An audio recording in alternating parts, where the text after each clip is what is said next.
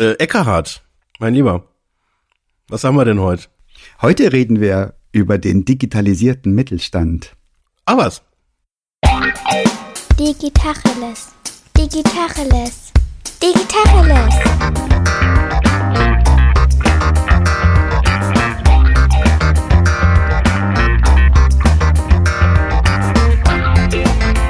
Mein Name ist Jens Wehrmann. Und ich heiße Eckehard Schmieder. Und zwar haben wir heute den Aido Schosswald zu Gast.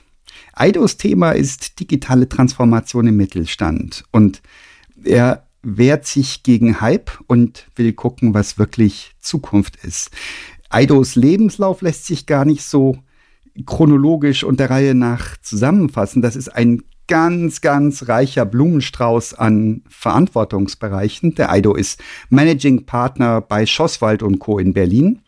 Das ist ein Unternehmen, das sich um Mittelstand und Technologie kümmert, um strategische Partnerschaften, Investments, Mergers und Acquisitions. Der Aido ist aber auch ein bunter Hund in Sachen Medien. Der ist Initiator von Deutschland Tomorrow. Das ist ein Peer-to-Peer-Format für CEOs und Inhaberinnen und Inhaber mittelständischer Unternehmen. Also er hat echtes Mittelstands-Know-how. Er ist Co-Founder von Hardware.co, ähm, Community und Accelerator für Unternehmensgründung, Co-Founder von Hi. Da wirst du uns sicher was erzählen können. Also die Axel Springer Consulting Group. Das klingt klasse und fancy. Und er ist Initiator des Think Tank Hashtag CPH 150, wahrscheinlich CPH 150, ich weiß es nicht. Das musst du nochmal aufklären. Dieser Think Tank hat sich zur Aufgabe gemacht, den Stand der Technologie zu diskutieren und den Einfluss auf Individuen und auch auf die ganze Gesellschaft. Und irgendwann hast du auch mal studiert, und zwar in Stockholm und in Berlin.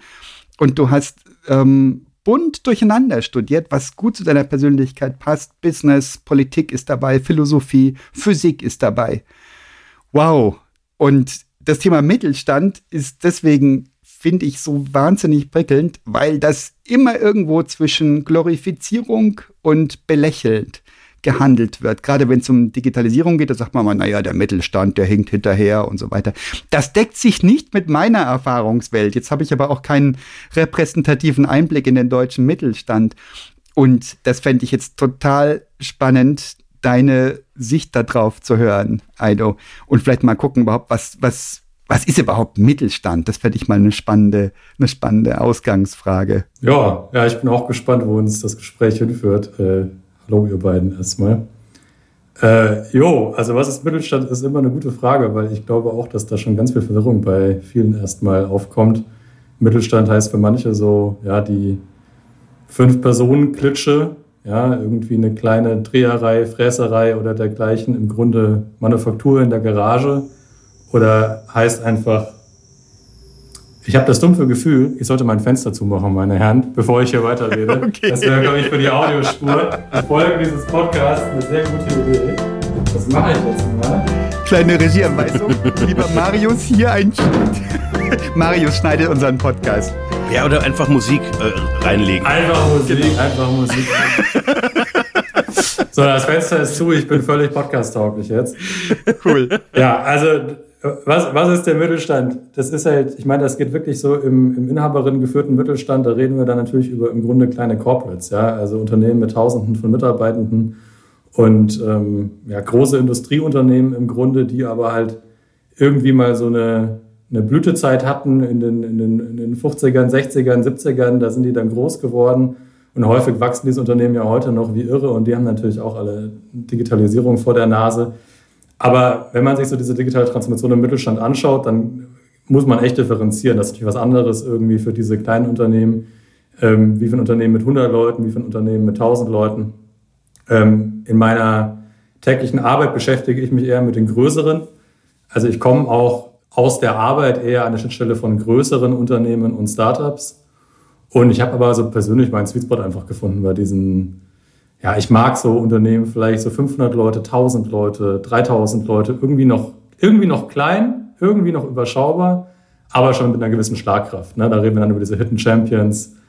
Ähm, in Franken zum Beispiel, wo ich herkomme, ja, da gibt es viele davon, die dann äh, Produkte oder Dienstleistungen anbieten von ja, Rang und Namen, die weltweit gebraucht werden und die natürlich irgendwie spannend sind. Ich hatte auch mal eine spannende Definition von Mittelstand gehört als Unternehmen, die Inhaber geführt sind. Das finde ich noch einen ganz spannenden Dreh, weil der viel von dem positiven Vorurteilen nochmal begründet, die wir haben. Da werden vielleicht Entscheidungen getroffen, die nicht rein dem, dem der Erhöhung des EBITs dienen, sondern die vielleicht menschlich sind. Da wird der Pförtner nach 30 Jahren nicht rausgeworfen, weil man irgendeine digitale Lösung hat, sondern da kriegt er noch einen anderen Job. Solche Dinge. Ist das ein Kriterium für dich, Aido? Ja, auf jeden Fall. Also äh, das, ich muss halt sagen, was mir sehr, sehr wenig Spaß macht, ist die Arbeit mit größeren Konzernen. Also ich habe das auch erlebt, noch in Löcher früher. Und das ist dann dieses berühmte Gremien äh, entscheiden sich dafür, nichts zu entscheiden. Und äh, für alles findet sich immer eine Gruppe von fünf bis zehn Leuten, die gemeinsam dagegen wirkt, dass irgendwas passiert. Und ich habe das Gefühl, dass diese mittelständischen Unternehmen, die von Inhaberinnen und Inhabern geführt werden, dass die häufig auch Startups viel mehr ähneln in der Art und Weise, wie sie organisiert sind. Nämlich, dass du halt meistens, du hast eine Person, die ist verantwortlich für Produktion. Du hast eine Person, die ist verantwortlich für Marketing. Du hast eine Person, die ist verantwortlich für ein Produktmanagement eines bestimmten Produktes. Und an der Spitze des Ganzen steht in der Regel eben jemand, ähm, ja, die oder der sehr auf Nachhaltigkeit bedacht ist und das ganze Ding in Generationen und langen Linien denkt und halt eben nicht auf Quartalsziele und nur auf EBIT. Ähm, das ist mir auf jeden Fall sympathischer. Ja? Und das macht mit Blick auf so Zukunftsthemen, an denen ich arbeite, auch deutlich mehr Spaß, weil du dann ähm, auch Sachen angehen kannst, die erstmal ein bisschen, wo man erstmal ein bisschen was in die Glut legen muss und warten muss und erstmal auch investieren muss. Ähm, und vielleicht nicht sofort nach einem Vierteljahr vor irgendwelche Analysten treten kann und sagen kann, guck, ja, hier sind sie meine irgendwie kommerziellen Results. Und das ist äh, für komplexe Themen und für solche spannenden Sachen wie Geschäftsplaninnovation auf jeden Fall gesünder. Jetzt habe ich so ein Klischee im Kopf. Erklär mir, ob das stimmt oder nicht stimmt oder ob es nur unter bestimmten Umständen stimmt, dass Mittelständler sind gut durchoptimiert, die ähm, arbeiten für Kunden mit sehr, sehr oft sehr kundenspezifischen Gesichtspunkten und haben begrenzte Ressourcen, was zum Beispiel IT-Power angeht.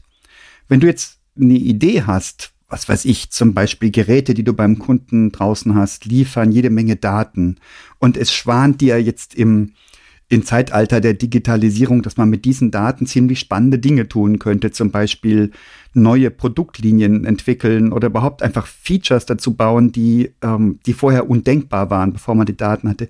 Aber du kommst nicht dahin, weil du hast gerade die Idee gesagt und dann gibt es schon wieder einen neuen Bedarf vom Kunden und das Entwicklerteam wird sofort abgezogen, weil erst der Kundenwunsch erfüllt wird. Stimmt das oder ist das ein Klischee? Ich weiß nicht, wo dieses Klischee herkommt. Also kann man nicht pauschal beantworten. Ich ja. denke, der Mittelstand ist ein sehr bunter Blumenstrauß. Ja. Und ich habe das Gefühl, es gibt manche Unternehmen, die sind echt gefangen in einer gewissen unternehmerischen Logik, zum Beispiel die ganzen Automotive-Zulieferer, ja, also Tier 1, Tier 2 Zulieferer. Das sind halt Unternehmen irgendwie, die sitzen in so einer, auch jetzt gerade, ja, Kosten-Preisschere. Irgendwo Kosten gehen höher, die können die Preise nicht weitergeben, die sind richtig unter Druck und da hast du natürlich viel, viel weniger Zeit und auch viel weniger Möglichkeit, weil du teilweise im Grunde von oben gesteuert wirst. Ja, da regieren die OEMs im Grunde durch. Also hast viel weniger Freiheiten, dich da auf neue Wege zu begeben, auch mal auf Abwege zu begeben, mal was auszuprobieren. Ja. Ähm, und alles ist sehr reglementiert, ja, mit, mit äh, äh, im Grunde so Zertifikationen, die du haben musst. Und, und also da muss ich sagen, da gibt es auch viel Innovation, aber das ist dann eben diese berüchtigte inkrementelle Innovation sehr nah am Kunden und sehr nah am Produkt. Ähm, für so etwas freidenkendere äh, Innovationstätigkeiten ist da wenig Platz. So. Und dann gibt es aber auch andere Mittelständler, die beispielsweise ja, ein eigenes Produkt haben, und zwar in Gänze. Ob das jetzt ein B2B oder B2C-Produkt ist, völlig egal. Ähm, die ständig suchen nach neuen Angeboten, die sie den Markt machen können. Ja. Und da hast du dann auch nicht selten Leute, die ziemlich radikal innovativ denken, finde ich. Ja, die, die sich schon Fragen stellen, so, hey, was mache ich jetzt eigentlich, wenn ich irgendwie in, in drei, fünf, sechs, sieben Jahren, was ich heute verkaufe, nicht mehr so verkaufen kann, ich brauche was völlig Neues, ja. Oder die entdecken plötzlich Megatrends, die sie spannend finden. Ne? Also ich meine, wir sind so viele Themen gerade Ähm, ich arbeite gerade ziemlich viel in der so Bau, Bauzuliefererbranche zum Beispiel. Diese ganzen, also angefangen natürlich so von, von, von Wohnungsnot, ja, wo man sich halt fragt, können wir überhaupt prinzipiell in der Geschwindigkeit und dem Volumen weiterbauen wie heute? Wahrscheinlich nicht. Zweitens diese Themen Energieeffizienz mhm. und ESG-konformes Bauen, also im Grunde halt klimagerechtes Bauen. Äh, da ist so viel Innovation nötig und das raffen die alle und die fragen sich, wo können wir da mitspielen? Ja, also wo können wir in unserer Wertschöpfungskette irgendwelches Know-how, was wir haben oder irgendwelche Assets, irgendwelche Skills, die wir haben, hebeln und in dieser neuen Welt einsetzen für neue Geschäftsmodelle, für neue Produkte? Oder was gibt's da draußen, wo wir irgendwie mitspielen können? Und die sind überhaupt nicht so gefangen. Ja? Also deswegen, das waren jetzt immer so zwei Beispiele an zwei Enden des Spektrums, aber ich würde nicht mal sagen, es ist äh, nur zweidimensional. Wahrscheinlich ist es wirklich mehrdimensional und da könnte man jetzt lange drüber sprechen. Ja, ja, klar. Ich denke, es ist auch eure, eure Erfahrung, oder? Ihr habt doch auch mittelständische Kunden und Partner so über die Jahre gehabt. Da wird es doch auch solche und solche geben. Ja, das, ich habe ja schon provozierend gefragt. Also nicht provozierend, das war ein, ich habe dir einen Ball vorgelegt, eine Steilvorlage zum Drauftritt. Fair enough. Ja, natürlich. Und trotzdem ist es spannend rauszukriegen, die Unternehmen, die Mittelständler, du hattest jetzt Bauzulieferbranche genannt als Beispiel, die hier wirklich Neues vorbringen wollen. Tun die das, deiner Erfahrung nach, Aido, weil die da Spaß dran haben, weil die sagen, das ist ein kreativer Akt, ein schöpferischer Akt, oder tun die das, um ein Desaster zu vermeiden, oder gilt hier auch sowohl als auch? Sowohl als auch, ne? Also ich denke, da sind viele unternehmerisch sehr begabte Leute in Verantwortung, die auch einfach Spaß haben an dem, was sie machen und die an einem möglichst großen Rad drehen wollen und die was beitragen wollen, nicht nur irgendwie zu unserer Volkswirtschaft, sondern auch zu unserem ja, gesellschaftlichen Zusammenleben beispielsweise. Ne? Also so, ich meine, ich sehe schon da Unternehmen, die massiv investieren, gerade in so Net Zero-Themen, Energieeffizienz-Themen und das machen die meistens nicht aus rein ökonomischen Gründen, ähm, sondern da ist eine gewisse Innovationsfreude dabei, da ist ein gewisses Verantwortungsgefühl dabei, da ist Neugierde dabei, also diese ganzen positiven Sachen. Und äh, nichtsdestotrotz, klar, also diese, diese gefährliche Mehr ja, von der Disruption, die hinter jeder Ecke lauert und irgendwie morgen auch dein Unternehmen heimsucht, die haben die auch wahrgenommen. Und ist schon so, dass da sicherlich auch Sorge oder eine besorgte Weitsicht eine Rolle spielt. Aber das halte ich für gesund und ich glaube, das ist bei allen Unternehmerinnen und Unternehmern so, dass man da so ein bisschen Ausschau hält, oder? Ja. Ja, ja, klar. Ich meine, das ist ja auch, das ist ja gelebte Realität. Also ich meine, das ist ja das, was in den Firmen real passiert. Ich meine, du hast jetzt gerade das Beispiel vom Automobilzulieferer. Und da erleben wir ja diesen Paradigmenwechsel, je nachdem, was da jetzt zugeliefert wird. Ähm, aber das ist höchst real und das ist auch teilweise, so wie ich das zumindest jetzt erlebe, auch, ja, das ist eine reale Bedrohung, dass sich da halt Dinge ändern, Technologien ändern, Paradigmen ja. ähm, wechseln, auch so die Machtverhältnisse sich dann teilweise wechseln und was ich ähm, für einen ganz schwierigen Effekt haltet. Also ich, ich habe da jetzt auch schon viele Mittelständler gesehen, ähm, das, das hat viel auch mit Mindset äh, zu tun, weil es gibt ja auch die, die, die Bewahrer unter den sehr erfolgreichen Mittelständlern, die seit 30, 40 Jahren das Gleiche tun. Und je nachdem, wie die personell aufgestellt sind, wenn sie dann teilweise noch in erster Generation sind oder quasi noch die ursprüngliche Führung halt da ist, dann ist da oft nicht der Impuls der Erste zu sagen, lass uns mal irgendwie regelmäßig neu erfinden oder lass uns mal so Formate, die unsere Neugier befriedigen, äh, ins Leben rufen, sondern da gibt's eben auch durchaus Firmen, ja, die machen das, was sie halt lange erfolgreich getan haben und wollen diesen Erfolg bewahren und haben jetzt ganz konkrete Challenges. Und dann erlebe ich auch durchaus, ja, das, das, das exakte Gegenteil, wo halt weitsichtige Leute halt da sind, die sagen, lass uns doch mal die nächste Generation nach vorne lassen und auch mal wirklich so, ja, lass uns mal 20 Jahre in die Zukunft denken. Was sind denn die Faktoren, ähm, weswegen die nachfolgende Generation hier noch arbeiten will, weswegen Mitarbeitende hier dann noch arbeiten wollen und so weiter. Also, und das Spektrum ist gigantisch tatsächlich auch zwischen Neugier und lass uns äh, coole Sachen erfinden und lass uns selber die Partei sein, die die Disruption raushaut und die die Angst haben davor, dass sie halt disruptiert werden. Sagt man das so? Ja. Ja, nee, klar. Also ich glaube, dass im Idealfall die Unternehmen so eine gewisse Schizophrenie lernen. Ja, und das ist, weil ich gerade die Zulieferer mal als ein Beispiel gebracht habe, die in gewisser Weise gefangen sind in so einer, in so einer Logik eben auch die suchen wir, also gerade die, die irgendwie am Verbrenner hängen, ja, Verbrennermotor, die suchen gerade händeringend nach neuen Geschäftsfeldern, nach Möglichkeiten in dieser neuen Welt mitzuspielen. Und für viele ist es eine existenzielle Bedrohung.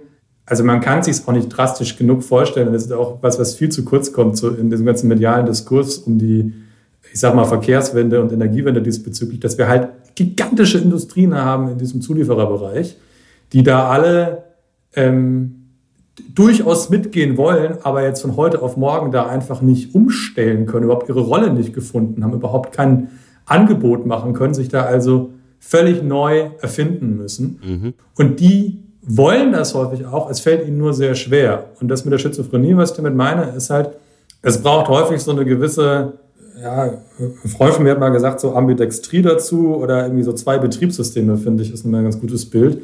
Du musst auf der einen Seite dein altes Betriebssystem, ja, also dieses, ich meine, wenn man jetzt, so wie ich, äh, so eine Art Berufsjugendlicher mit irgendwie Digitalhintergrund ist, dann guckt man natürlich mal drauf und denkt so, die alte Welt, das hat sowas von Windows 95.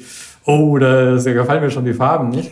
Aber das ist ja das Brot- und Buttergeschäft. Da wird das Geld verdient. Ja, da hängen unendlich viele Arbeitsplätze dran und nicht nur Arbeitsplätze, sondern eben dann auch die Kommunen, wo die Steuern gezahlt werden äh, und die Infrastruktur und die Kindergärten und alles Mögliche, was davon halt finanziert wird. Und das muss erstmal erhalten bleiben. Ja? Das kann man nicht von heute auf morgen abstellen. Das wäre ein, also im Grunde Todesstoß für Wohlstand und für, für, für das Deutschland, wie wir es kennen. Und gleichzeitig musst du eine, eine Welt schaffen, eine neue Welt in diesem Geschäft, was du momentan hast, oder in der Peripherie dessen oder daneben, in der du experimentieren kannst und du ganz anders denken kannst und du neue Sachen ausprobieren kannst. Und das musst du auch finanzieren. Da musst du Geld reinstecken, du musst aber vor allem auch Zeit und Ressourcen, das heißt Leute reinstecken, die halt dann mal nicht auf dem bewährten, Brötchen verdienenden Geschäft arbeiten, sondern mal eine Woche was anderes machen, was natürlich für viele erstmal auch so ein völliger Schock und Kulturschock auch ist. So, hä, wie unser bester Ingenieur arbeitet nicht weiter an unserem Brot- und Butterprodukt, sondern macht irgendwas Komisches in Berlin. Mhm. Aber natürlich braucht's das auch so. Und ich glaube, diese, ähm, diese Wahrheit haben ganz viele für sich erkannt, dass es eben beides, zumindest für eine Übergangszeit braucht. Und dann kann man sich hoffentlich vielleicht über Zeit auch dazu entscheiden, manches Alte abzuschalten, wo wir uns alle einig sind, das ist gestrig, ja, weil beispielsweise halt ökologisch nicht nachhaltig oder vielleicht einfach überholt. Ja. Ja, ja, und ich meine, wir reden jetzt quasi über das, was am Ende halt als Produkt rauskommt. Das ist das eine. Ähm, was ich auch immer ganz spannend finde, ist der Weg dahin.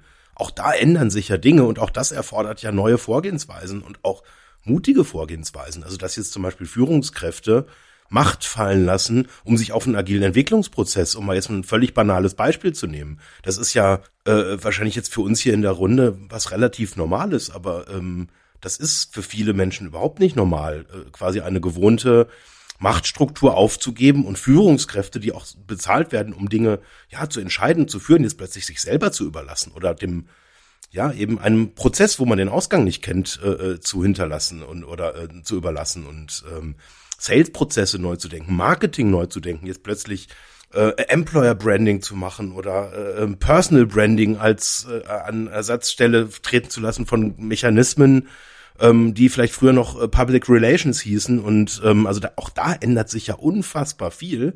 Und also was ich halt immer wieder sehe, ist, ähm, dass die mutigen äh, äh, Mittelständler in der Regel halt einfach große Vorteile haben, weil die sich halt Sachen probieren zu tun ähm, und sich auch trauen, mal richtig auf die Nase zu kriegen und eben ja einfach mal ausprobieren und lernen und ähm, dadurch natürlich anders aufgestellt sind. Ja, total. Man kann das gar nicht überschätzen, diese Qualität, Mut und so eine, auch ein gewisser Spieltrieb und dem halt freien Lauf lassen. Äh, ihr habt ja da Deutschland Tomorrow erwähnt, meine Peer-to-Peer-Formate, die ich da mache. Das klingt irgendwie erstmal recht fancy, aber das sind eigentlich einfach so 150 mittelständische CEOs, also momentan sind es 150, es werden dann auch wöchentlich gerade mehr, die sich halt gegenseitig regelmäßig helfen, sich austauschen. Ja, also wie machst du das mit der Installation irgendwelcher Cobots in deiner Logistik oder in deiner Fertigung? Ja? Oder wie machst du das mit den datengetriebenen Geschäftsmodellen und wie sprichst du da mit deinen Kunden drüber? Oder Governance, ja? Wie erklärst du das vielleicht auch irgendwelchen älteren Gesellschafterinnen, Gesellschaftern, ja, die das jetzt nicht sofort raffen? Oder wie ähm, erklärst du einem Betriebsrat, dass Automatisierung der einzige Weg ist, irgendwie um zukunftsfähig zu sein? Und ähm, da gibt es halt manche, die sind auf den Themen schnell, die bilden sich weiter, ja, die lesen verdammt viel, die sprechen miteinander, was ich total wichtig finde, weil Das ist teilweise schockierend, wenn du so ein, durch so ein Industriegebiet in Deutschland fährst. Da kannst du fast irgendwie wetten drauf, dass die unmittelbaren Nachbarn miteinander noch nie gesprochen haben über das Wesentliche. Ja? das ist wohl wahr. Krass. Ja, so ist es doch. Ja. Es ist so krass. Der, der, der Austausch in Deutschland von, wie macht ihr das eigentlich, der ist häufig überhaupt nicht existent, weil wir halt auch in so einer, in so einer Kultur da industriell anscheinend groß geworden sind und ich, ich, ich bin da so Nachgeborener. Ne? Ich sehe das und ich gucke mir das an und wundere mich da und versuche das ein bisschen zu durchbrechen. Ich meine das überhaupt nicht wertend. Ja. Ich, ich stelle jetzt einfach fest, ja. Hast du eine Theorie, woran das liegt? Also ein Stück weit ist es natürlich Konkurrenzgehabe. Ich meine, es ist immer wieder witzig, ja. So vor zehn Jahren, als ich so meine ganzen Startup-Events gemacht habe und versucht habe, Startups überhaupt als solches zu helfen, zu popularisieren in, in Deutschland als Konzept, ja. Ähm, da musste man ja auch Leuten manchmal noch erklären, die kamen dann auf irgendwelche Startup-Events und dann musst du sagen so, du, du darfst uns deine Idee ruhig verraten, ja? nimmt dir keiner weg. Ja? Also im Zweifelsfall ist dir echt damit geholfen, wenn da mal ein paar Leute drüber nachdenken und dir sagen, hast du da schon mal dran gedacht oder wo kommt dieser Gedanke eigentlich her? Und ähm, das hat sich total verbessert und verändert. Ne? Ich glaube, da, da, das passiert ja heute immer weniger, dass Leute in diesem Startup-Kosmos so horten und für sich bleiben. Ja, also ich bin in den letzten drei Jahrzehnten immer wieder gefragt worden von äh, unternehmensaffinen Menschen, die sich selbstständig machen wollten oder auch schon selbstständig waren und noch eine neue Idee probieren wollten. Und hey, willst nicht mal hier gucken und willst nicht mal da mitdenken, wie würde sich das vermarkten lassen und so weiter. Und die immer regel mit regelmäßiger Sicherheit die, die erstmal sagten, aber erst unterschreibst ein NDA, ein Non-Disclosure Agreement. Das ist nie was geworden. Ja. Und immer die anderen, die gesagt haben, schau mal, wer erzählst du von der Idee? Ist das nicht geil? Da, die sind zum Fliegen gekommen. Also signifikant häufiger. Ja. ja. Also ich kann da auch nur eine oberflächliche Analyse anbieten, aber das ist ein echter Paradigmenwechsel. Ja, diese, diese Generation von Unternehmen hat einfach gelernt zu horten. Die horten äh, Know-how und die horten Leute. Also bei den Leuten kann man sich gleich am besten bildlich vorstellen. Das sind halt Leute, die ihr Leben lang bei diesem Unternehmen beschäftigt. Ne? Und die werden da irgendwie gehütet und natürlich auch irgendwie gefördert.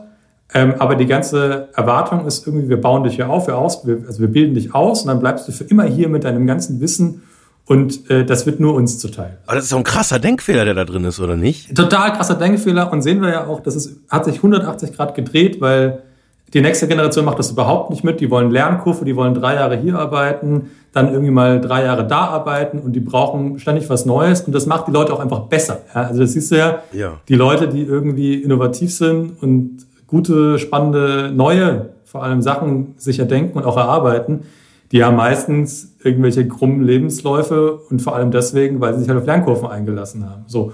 Und um diese Leute buhlen die Industrieunternehmen, der Mittelstand jetzt ja auch. Ja? Also vor allem in den digitalen Bereichen, Leute mit, mit, mit so digital innovativer Kompetenz. Und denen muss man ein völlig neues Angebot machen. Ne? Und da passt eben diese Kultur nicht mehr dazu zu sagen, wir horten dich und dein Know-how und unser Know-how übrigens auch. Und ja. äh, die Geschäftsgeheimnisse verraten wir dir vielleicht nach drei Jahren. Sondern da musst du hingehen mit, du, wir haben hier eine unternehmerische Spielwiese für dich. Kommst sehr schnell in Verantwortung. Wir sind sehr transparent. Wir erklären dir die Probleme, an denen wir arbeiten, ihrer Komplexität. Und du darfst hier so lange mitspielen und mitwirken, wie das dir was bringt. Und solange wird es auch uns was bringen. Nee, also ich finde, an dem Beispiel sieht man immer, das ist halt so ein Paradigmenwechsel gerade auch im Gange. Und ich würde nicht sagen, dass die Unternehmen das nicht verstehen oder nicht sehen. Sie müssen sich halt umgewöhnen. Und das dauert ein bisschen. Ja. Aber also Mittelstandsbashing ist echt langweilig, weil der Mittelstand, das ist so, also guckt euch jetzt irgendwie Corona an. Ja, das sind die, die uns da irgendwie durchgetragen haben. Also das waren, die haben innovative Lösungen gefunden, ja, die haben auch dafür gesorgt, dass irgendwie Arbeit weiter funktioniert. Da kann man jetzt nicht irgendwie drüber lästern, dass die nicht adaptiv gewesen seien, ja, oder nicht veränderungswillig oder so. Also, nee, ich bin, ich, ich, ich sehe da viel Positives und ich glaube, das war lange ein Kulturkampf irgendwie. Äh, und so verhärtet sind die Fronten aber nicht mehr, weil ich glaube, mittlerweile haben die meisten gelernt, da ist Veränderung nötig und Veränderung macht auch Spaß. Ja. Ist das deine zentrale Message? Also die von deinem Team und dir, die ihr euren mittelständischen Kundenunternehmen und, und Ansprechpartnerinnen und Ansprechpartnern mitgibt? Oder wo genau ist der besondere Mehrwert, den ihr liefert? Weshalb wendet sich jemand an euch? Ja, muss man jetzt auch differenzieren. Ne? Also ich meine, diese Deutschland Tomorrow-Geschichte, das ist im Grunde eine, eine Überzeugungstäter-Initiative, wo wir halt, also ich glaube, ich habe letztens mal äh, einem Freund von mir gesagt, meinte, was machst du da eigentlich, Aido? Ja, irgendwie verwendest da irgendwie so ein Viertel deiner Zeit auf irgendwelche Events mit Mittelständlern. Was, was, was ist los mit dir? Und dann habe ich mir halt erklärt, so, ne, keine Ahnung, der hat promoviert, aber nicht bloß auf promoviert. Ja, wie viel Zeit hast du da reingesteckt? Drei Jahre deines Lebens. Und was war der Outcome? Am Ende irgendwie ein Stück Papier und du bist ein bisschen schlauer. Und mir macht es halt irgendwie Spaß, mit vielen Leuten dann an, an deren Themen im Kleinen zu wirken. Und da habe ich auch kein, da ist kein Geschäft. Ja, das ist halt für die Sache, weil ich das wichtig finde, dass Leute sich austauschen, macht das Spaß. Ich sehe viel, ich lerne viel, ne? Und so wird da irgendwie ein Schuh draus. Also alle haben was davon. Ähm, mit meiner Firma das ist ja mittlerweile die nach meinem wunderschönen äh, Familiennamen benannten äh, Schlosswald und Co. GmbH. Ähm, da muss ich sagen, da arbeiten wir echt mit den Willigen. Ne? Also das sind dann schon Unternehmen, die sind sehr innovationsfreudig, die sind auch investitionsfreudig. Die haben verstanden, dass sie die Probleme oder die Herausforderungen, die sie haben und die Geschäftsmodelle, die sie sich erschließen wollen, die Märkte, die sie sich erschließen wollen, dass sie das nur hinkriegen, mit Dritten, ja, also kollaborativ. Die brauchen andere Parteien mit komplementären Kompetenzen. Das heißt, für das digital angehauchte Produkt brauchen sie halt beispielsweise ein Digital-Startup als Partner, mit dem sie das gemeinsam entwickeln können oder vertreiben können.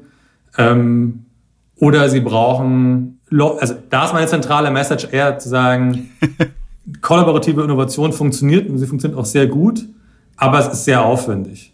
Ja, du musst dich dem Ganzen sehr strategisch, methodisch nähern. Du musst wirklich verstehen, worin bist du gut, was sind deine Assets, was sind deine Skills, die, die du in die Zukunft tragen kannst, an denen andere Unternehmen Interesse haben könnten. Also ich sage immer, überlegt euch mal die ganzen Startups da draußen, ja, die suchen alle nach spannenden Partnern. Und was habt ihr, was ihr einsetzen könnt? Was bringt ihr mit zur Party? Ja? Und so in dieser Denkweise musst du dich da überhaupt erstmal selbst hinterfragen und es zu Papier bringen oder für dich für dich verbildlichen, damit du es dann auch anderen erklären kannst.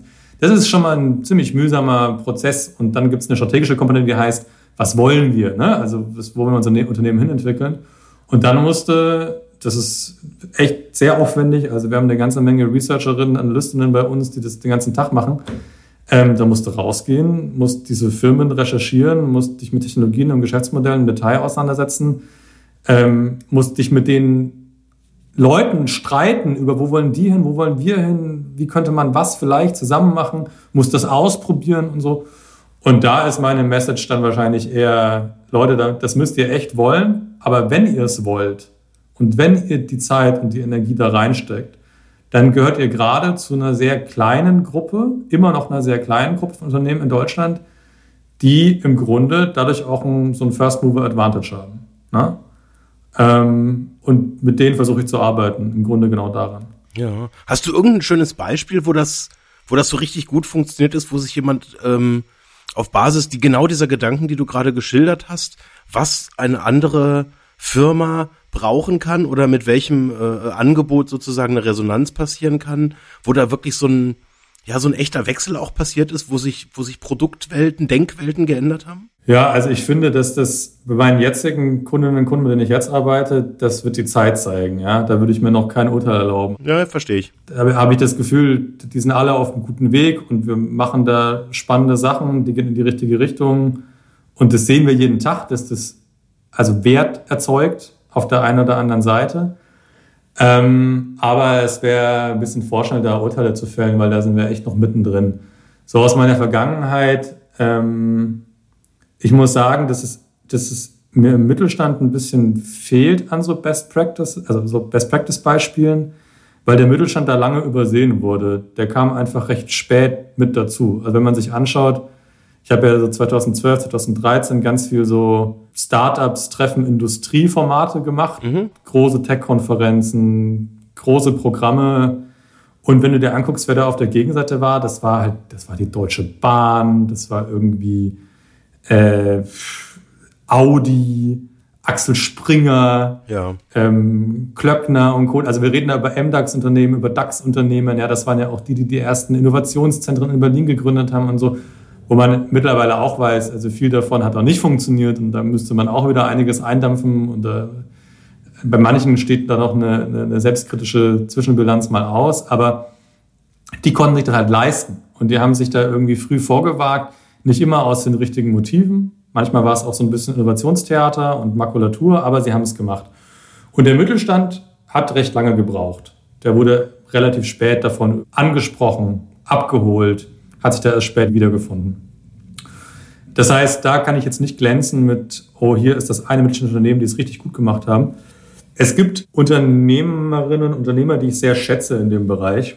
Es gibt den Gunther Wopser zum Beispiel, ähm, der hat ein Unternehmen, das heißt Lauda, die machen Temperiertechnik, die machen auf einem sehr hohen Niveau heiß und kalt in Lauda Königshofen in Franken.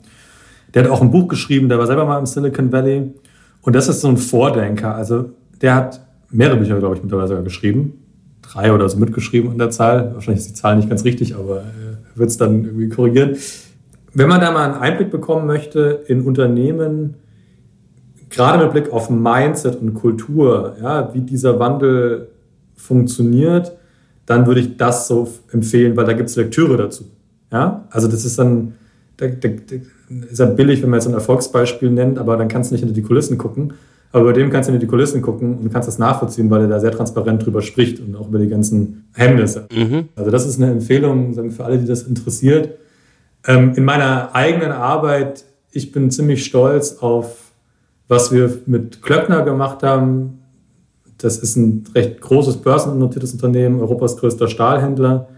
Die kamen so 2013 müsste das wahrscheinlich gewesen sein, zu uns, zu meiner alten Firma, zu Hai, mit ja, keinerlei Digitalgeschäft, aber in Giesbert Rühl, dem damaligen CEO, dieser absoluten Erkenntnis, alleine schaffe ich es nicht ich will unbedingt. Mhm. Und ich weiß, da draußen gibt es kluge Leute, die Bock haben auf digitale Cases im großen Stil. Ne? Also so ein großes Industrieunternehmen da ins Internet bringen im Grunde. Und das war ein total, ich sag mal, gebeutelter Markt. Man muss sich vorstellen, so Commodity-Geschäft, ja, Stahl, also das wird gehandelt wie Mehl und, und Reis und keine Ahnung was.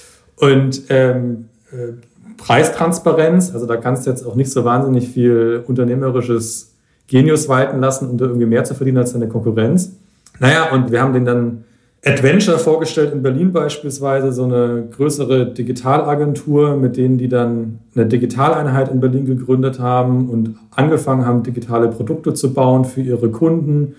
Wir haben den Contorion vorgestellt, das war so ein C-Teile-Marktplatz, mittlerweile haben die, glaube ich, einen Exit gemacht, also Baubedarf, ja, für die Handwerker, die mhm. in den Profibaumarkt im Grunde fahren, sich da ihre Teile kaufen, haben gesagt, das passt doch perfekt also zueinander irgendwie. Ja. Die, die Handwerker, die kaufen dann nämlich auch Metalle und so weiter ein, lass doch mal diese Produktportfolios kombinieren und gemeinsam Online-Angebot schaffen. Da haben die zusammen halt gemeinsam online angefangen zu vertreiben und Klöckner hat wahnsinnig viel dadurch gelernt. Und dann später selber eine eigene ähm, digital so äh, Plattform im Sinne von äh, Online-Shopping für Stahl gebaut. Äh, und die machen eine Milliarde plus Digitalumsatz mittlerweile. Wow. Ja, Hut ab. Also dieser Erfolg hat wahnsinnig viele Väter. Ja, allen voran irgendwie Gisbert Rühl, der das federführend getrieben hat. Aber ich erinnere mich halt an eine Zeit, wo im Grunde, da war er alleine und dann war ich mit meinem Team da und wir haben gesagt, so, wir wissen es auch nicht, wir können es für dich auch nicht machen. Aber wir gehen jetzt raus und finden halt die schlauesten Leute für alle Bereiche, die es braucht, um digitales Neugeschäft zu bauen.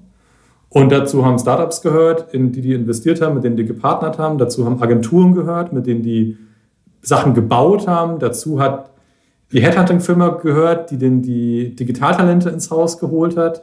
Dazu ähm, hat ein VC-Fonds oder zwei VC-Fonds gehört, in die die investiert haben, überhaupt, um erstmal so ein Radar am Markt zu haben, zu sehen, was passiert eigentlich. Ne? Also ganz verschiedene äh, Stellen wo Partnering echt geholfen hat, um peu à peu diesem Unternehmen so eine Horizonterweiterung zu ermöglichen. Und das hat gewirkt. Also ich meine, das ist, Unternehmen ist auch durch ein Tal der Tränen gegangen, wenn man sich den Aktienkurs anguckt. Aber nach, also da wird sich, glaube ich, da gibt es keine zweite Meinung dazu, dass dieses Unternehmen heute viel, viel besser dasteht und echt zukunftsfähig ist, ähm, als das vor zehn Jahren war. Und da war genau diese Kombination, die du, also du meintest ja, da gehört Mindset dazu, ne? also dieser Mut von dem CEO, seinen Aufsichtsrat da mitzunehmen, denen das zu erklären, sein Unternehmen da mitzunehmen gegen alle Widerstände. Der ist nach Berlin gekommen, hat hier sich ein, im Coworking Space eingemietet, sein Büro hierhin verlegt, ja, ähm, hat angefangen, alle zu duzen. Ne? Das war so diese, diese Veränderung im Kleinen. Ähm, und aber eben die Veränderung im Großen. So ein Unternehmen lernt plötzlich halt nicht mehr für sich zu horten, alles alleine machen zu wollen, Ja. sondern kollaborativ an völlig neuen Themen mit anderen zu arbeiten. Ja, das mit dem Duzen triggert mich. Das so kleine Symbole können ganz wahnsinnig viel bewirken. Ja. So kleine Gesten, sowas vorleben. Jens, du hattest Führungsverhalten angesprochen. Laterales Führen ist gefragt, laufen lassen und unterstützen und Hindernisse aus dem Weg räumen, statt an zu sagen, hier geht's lang und das wird jetzt so gemacht. Ähm, Aido, ich würde aber gerne nochmal zum Mittelstand zurückkommen und mir, ist, mir sind zwei Formulierungen von dir aufgefallen. Da wollte ich nochmal nachfragen. Du sagtest, der Mittelstand hat lange gebraucht in Sachen Digitalisierung. Du hattest das in so Nebensätzen begründet mit, der ist nicht abgeholt worden und der ist übersehen worden. Von wem denn? Wer hätte den Mittelstand denn abholen sollen und wer hätte ihn denn sehen sollen? Also ich würde sagen, dass ich in der, in der ersten Generation derer mit dabei war, die sich in Deutschland bemüht haben, um diese Schnittstelle zwischen etablierter Industrie, etablierter Wirtschaft und Startups. Und wir sind an das Thema rangegangen damals, also wir und eigentlich alle anderen, die auch auf diesem Trip waren, aus so einer Robin Hood Startup-Perspektive und haben gesagt so, okay, wo gibt's Kapital, Know-how, Infrastruktur, die Ressourcen, die man anzapfen kann. Wir hatten ja mal so einen Hardware Accelerator in, in Berlin, wo wir so 100 Hardware-Startups dabei geholfen haben, zu ihrem Produkt zu kommen oder in den Markt zu kommen. Und da war natürlich unsere ganze Raison d'être, irgendwie auch unser Narrativ und den, dass wir selbst geglaubt haben, du, wir leben hier im Land von irgendwie Ingenieuren und Entwicklerinnen. Das kann doch nicht sein, dass aus Deutschland irgendwie nicht das nächste große Hardware-Startup kommt. Ja? Also äh, äh, wenn nicht hier, wo dann? Und dann gehst du natürlich irgendwie erstmal zu Bosch. Ja? Und den großen Unternehmen, denen du halt auch tatsächlich so ein bisschen die Kriegskasse zutraust, ja, also soll irgendwie für das Martialische oder halt irgendwie so diese Schlagkraft zutraust, da dann auch irgendwie mit, mit, mit Wuppes reinzugehen. Und da dachte noch keiner an den 100-Mann-Betrieb im Allgäu, ja, irgendwie Präzisionsfertigung, die aber wahrscheinlich noch mehr hätten helfen können. Aber die waren so weit weg von Berlin und von Digitalisierung und von Startups und so. Also da waren die Netzwerke nicht vorhanden, wisst ihr? So, wir kannten die nicht, die kannten uns nicht, man ist sich nicht über den Weg gelaufen. Und ehrlicherweise, vielleicht waren wir denkfaul, vielleicht war es auch einfach, also ich meine, wir waren so ein bisschen alle auf der Suche erstmal nach den low-hanging fruits. Und das ist natürlich klar, wenn du einen so einen großen davon überzeugt bekommst, in diesem Feld jetzt mitzuwirken, dann hat das erstmal einen Riesen-Impact. Und 100 kleine überzeugen dauert halt länger und ist mühseliger. Und wenn du kein großes Beispiel hast, ist es auch jetzt nicht gerade leicht. Ja, ja. Und, und viele dieser Kollaborationsformate, die für uns heute selbstverständlich sind, ob das, keine Ahnung, allein schon jetzt irgendwie konsequente Nutzung halt von, von Internetplattformen, von Messen, von, äh, äh, von, von so einer Öffentlichkeit. Ich meine, dass wir haben mittlerweile Fernsehshows, wo es um Startup-Ideen geht und wo das einfach ein Thema ist, was in unseren Köpfen halt einfach von verschiedenen Seiten halt auch einfach reinkommt. Und wenn man jetzt einfach mal so ein bisschen Ja. äh, äh, retrospektiv sich das nochmal anguckt, das war ja damals an vielen Stellen halt nicht so. Und dieses Selbstverständnis, dass wir da auch irgendwie zusammen stärker sind als jeder alleine und gerade dieses Paradigma, also das triggert mich tatsächlich dieses bewahren wollen von Wissen, weil das impliziert ja, ich weiß, wie die Vergangenheit geht, also weiß ich auch, wie es in der Zukunft gehen wird und das loszulassen, dass das eben ein Denkfehler ist. Ja. Dass es vielleicht noch so Geschmacksmuster gibt oder jetzt eine Rezeptur von irgendeiner Süßigkeit oder sowas, die sollte ich im, im Safe versperren und die möglichst keinem verraten und ähm, aber so so viel gibt's dann ja nicht mehr und das wird ja immer das geht ja immer schneller, dass sich auch so eine Erneuerung halt irgendwie auch stattfindet und für, also für mich ist dieser Kollaborationsgedanke heute ein extrem selbstverständlicher. Aber das ist mir jetzt gerade so bewusst geworden, als du es erzählt hast. Das ist keineswegs selbstverständlich. Ja, der ist überhaupt nicht selbstverständlich. Ja, ja.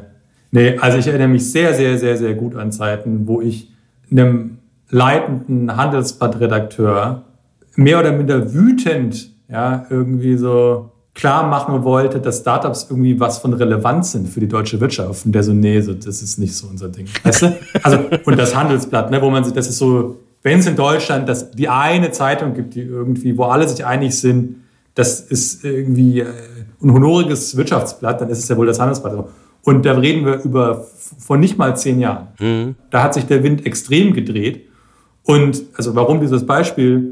Weil der mediale Raum ist immer eine Abbildung von, von Realitäten. Mhm, so ist es. Und wenn der das Gefühl hat, dafür gibt es keinen Markt, wenn ich das abtippe und publiziere, da fragen sich Leute, was will der damit? Dann heißt das in gewisser Weise, den gab es auch damals nicht. Ja? Und das war auch einfach mein Gefühl. Also ich habe aber auch, also das muss man sich vorstellen, Ich habe den Gisbert Rühl getroffen auf so einer Veranstaltung. Mit, da waren 30 CEOs deutscher Unternehmen, so DAX, MDAX-Unternehmen, alle so deutsche Wirtschaftselite.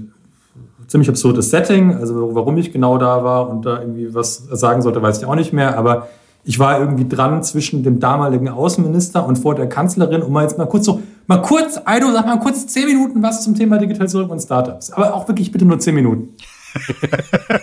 so, und, äh, wir gucken auf die Uhr. ja, ja. Und, der, und der Moderator, äh, äh, ich schätze ihn sehr, aber der Moderator hat das Mikrofon also wirklich umkrallt, damit ich es ihm gar nicht aus der Hand reiße, was mir dann doch irgendwie gelungen ist. Und dann konnte ich mal kurz meine fünf Minuten Wutrede loslassen, wo ich halt irgendwie einmal klar gemacht habe, so es betrifft alle, ja, und es ist aus meiner Sicht, und ich verstehe, dass die mich da irgendwie alle angucken, was will der von uns? Da war ich mir Anfang Mitte 20 so. ähm, was will der von uns? Aber ich habe wirklich geglaubt, ich habe eure besten Interessen hier ertat und euch wird's alle treffen. Es betrifft euch heute schon, ihr seht's nur noch nicht, weil ihr halt in Elfenbeintürmen sitzt, gut beschützt von irgendwelchen ähm, CEO-Offices, um, um äh, geringt von irgendwelchen Management Boards, ja, äh, und, und Konzernpolitik und so weiter, wo man halt, also ich will jetzt nicht sagen Ja-Sager oder so, aber wo die Person, die da mal komplett dagegen schießt und querdenkt, halt tendenziell eher rausfliegt, als da jetzt eingeladen wird, ja. Und äh, dann habe ich so in die Runde geguckt und die Hälfte hat also wirklich die Arme verschränkt, mit dem Kopf geschüttelt und äh, also mich aus dem Raum gewünscht. Ja. So bei 30 Prozent habe ich das Gefühl gehabt, ja, die hören aktiv zu und die denken irgendwie mit. Und danach sind vielleicht irgendwie zwei, drei zu mir gekommen und Gisbert Rühl war der Erste. Der ist aufgesprungen und der ist so zwei Meter groß oder sowas, ja. Und ist da so in Basketballerschritten auf mich zumarschiert. Wir müssen reden, wir müssen zusammen arbeiten. War der Einzige. Also der Einzige, der, dem, wo das so klar war, ja. Und bei so zwei, drei, da hat das gewirkt, die haben sich dann später gemeldet und so. Aber das ist ja, da geht es ja um Prozente hier. Wenn du dir überlegst, wir sprechen über, das war ein Abbild der deutschen Wirtschaft. Das war so die, ich habe das so da wahrgenommen damals. Ja, da sitzen sie jetzt, die deutschen CEOs. Aber Aido, wie kommt denn ein Anfang 20-Jähriger in so eine illustre Runde rein? Das ist ja total spannend. Ja, das ist eine gute Frage. Das habe ich tatsächlich meiner alten Firma Hai zu verdanken, die wir ja mit Axel Springer damals zusammen gegründet haben und dann auch an Axel Springer verkauft haben. Und ähm, das war dahingehend sehr wertvoll, weil die uns viele Türen aufgemacht haben, weil die selber verstanden haben als Medienunternehmen, die es ja als erstes getroffen hat in Sachen Digitalisierung, dass das weitere Branchen, weitere Industrien mindestens genauso heftig treffen wird. Und aus diesen Gedanken ist dann später diese ja, Consulting Group entstanden. Ja? Also das Beratungsunternehmen Hai, so wie es jetzt heute unter Axel Springer Hai firmiert. Ähm, weil Matthias Döpfner, der CEO, unter anderem einfach gesehen hat, hey, so, wir haben hier ein paar Learnings, da sind wir anderen ein paar Meter voraus. Ähm, und wir wollen das in Deutschland fördern, ja, dass, dass andere da auch eher schneller als später mit der Nase drauf gestoßen werden und da, und da ein paar Meter gehen können und was lernen können. Und das war so eine Gelegenheit äh, tatsächlich, die wir, die wir den Kolleginnen und Kollegen da von Axel Springer zu verdanken hatten. Ähm, auch eine interessante Zeit, ja, also Springer, interessanter Partner, habe ich auch viel gelernt über Kooperation zwischen Startup und äh, Mittelstand oder großem Unternehmen, für mich selbst, mein eigenes Unternehmen. Aber in der Sache auf jeden Fall super hilfreich damals, weil wir echt gute Bühnen bekommen haben. Da hat halt die, Bildredaktion zum ersten Mal in Currywurst Humor über Startups berichtet, auf einer Doppelseite oder zwei Doppelseiten oder so, ja. Und wenn ihr euch halt fragt, wo kommt der ganze Spaß her? Also warum gibt's heute Fernsehsendungen und so weiter? Dann halt, glaube ich, schon wegen so mancher irgendwie Schnapsnasen wie uns damals, die halt diese Türen eingetreten haben und geworben haben dafür. Also es wäre früher oder später auf jeden Fall passiert. Ich will da überhaupt nicht sagen, also wir haben ja weder Startups erfunden noch irgendwie die Idee, dass das eine coole Sache ist und Spaß macht. Aber wir waren halt, glaube ich, so mit die Ersten, die da vor allem auch bei den Medienhäusern dafür geworben haben, sich mit diesem Thema zu beschäftigen. Aber du hast jetzt ganz eindrucksvolle Begrifflichkeiten verwendet. Das ist da die Türen eingetreten. Du hast zweimal schon von wütend gesprochen.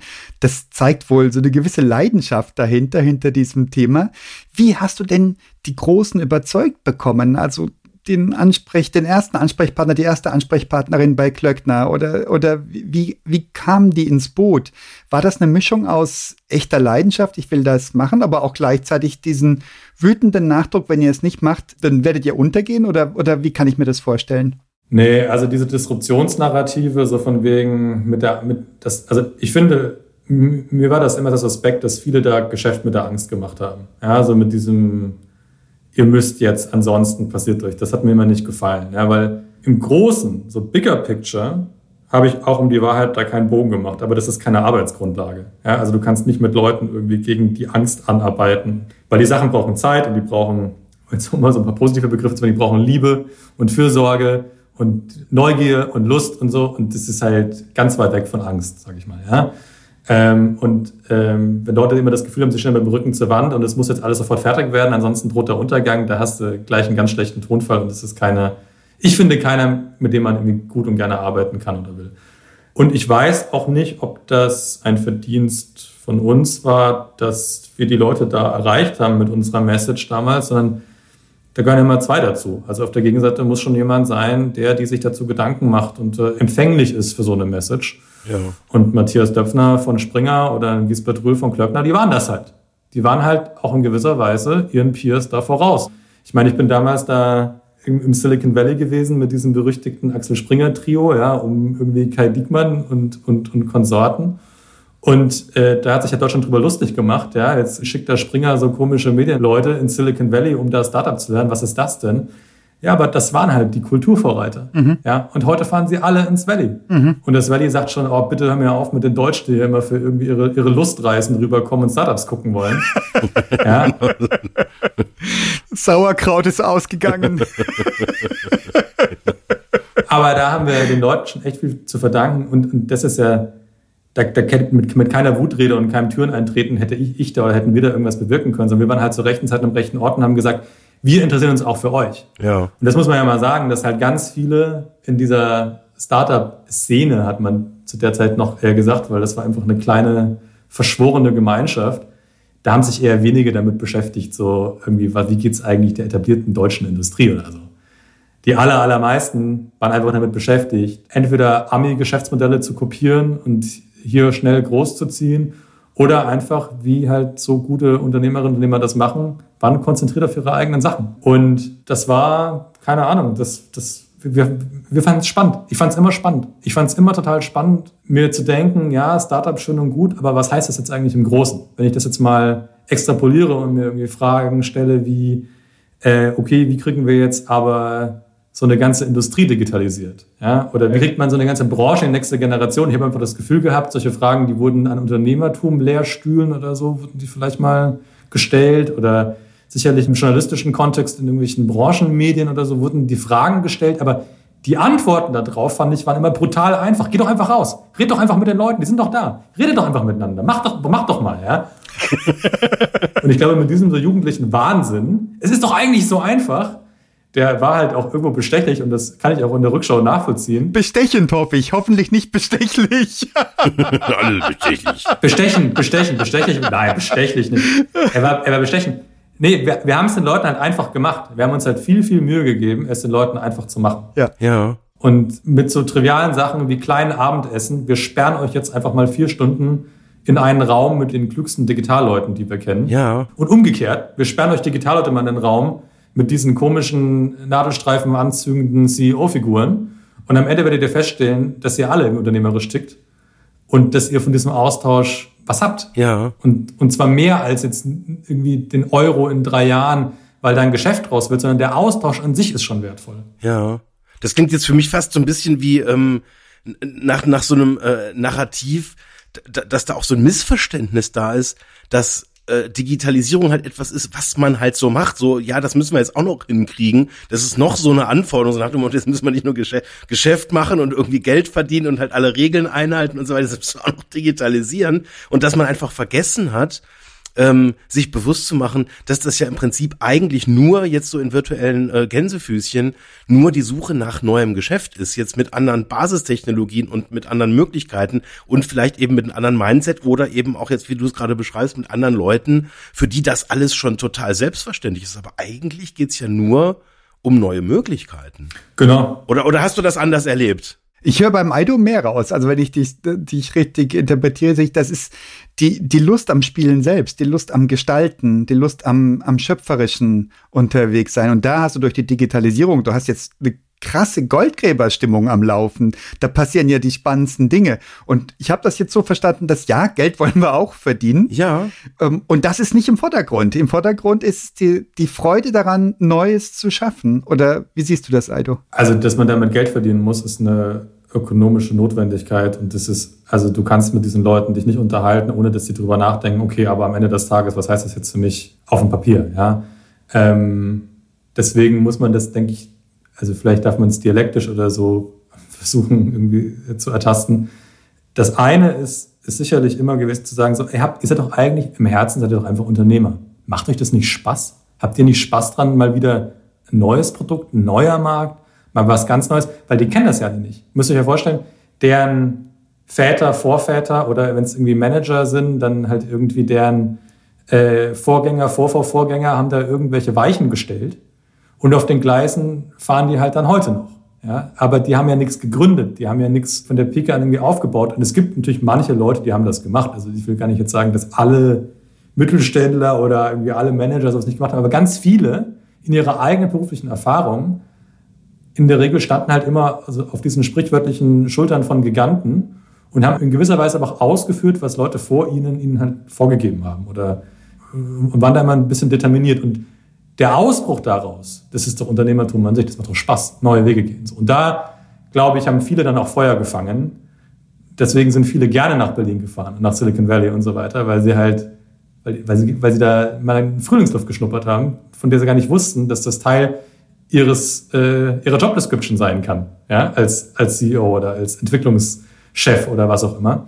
Und die andere Seite ist aber tatsächlich diese total abstrakten Begriffe Digitalisierung, Transformation und so runterzubrechen auf so ganz simple Sachen wie, hey, es geht hier einfach um neue, profitablere Geschäftsmodelle, ja, oder um so einfache Bilder wie du Digitalisierung kann man erklären als Assets runter, EBIT drauf, ja, also das ist dieses berühmte Asset Light Denken, ja, dass du weniger in der Bilanz hast und am Ende aber mehr Geld damit verdienst. Oder ähm, denk doch mal bitte über diese ganzen neuen Medien nicht als neue Welten nach, sondern einfach als neue Vertriebskanäle. Ja? Und das ist heute so selbstverständlich. Total, natürlich ist es nichts anderes als das.